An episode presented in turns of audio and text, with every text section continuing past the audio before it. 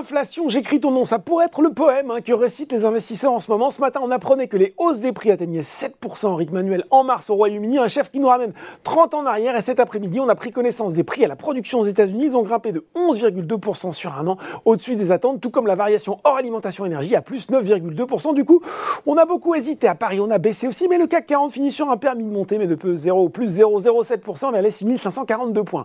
Outre-Atlantique, après avoir finalement terminé leur course dans le rouge hier, les marchés tentent un rebond à 17h45, c'est plus 0,6% pour le Dow Jones, autour des 34 433 points, et plus 1,6% pour le Nasdaq vers les 13 581 points. À noter une séance marquée par les premières publications de résultats trimestriels pour JP Morgan ou encore BlackRock. Demain, ce sera au tour de Goldman Sachs, Citigroup ou encore Wells Fargo. Allez, back to France sur le SBF 120. C'est une nouvelle fois CGG qui mène la danse avec le prix du Brent et un baril qui prend 2% vers les 107 dollars. Total Énergie en profite également.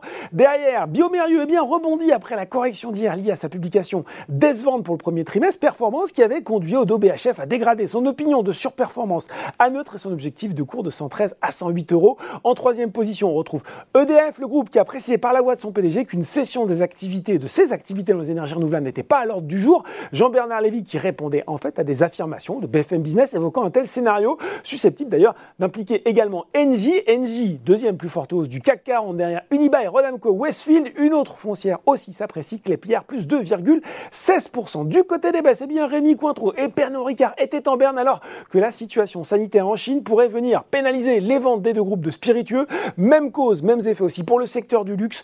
Le secteur du luxe sous pression à l'image de Kering ou encore Hermès. La situation reste aussi compliquée pour Atos. Troisième séance dans le rouge hier. Citigroup avait abaissé son objectif de cours de 35 à 25 euros. Et quand on parle de situation compliquée, ça marche aussi pour Worldline. Septième séance en repli et moins 30% depuis le début de l'année.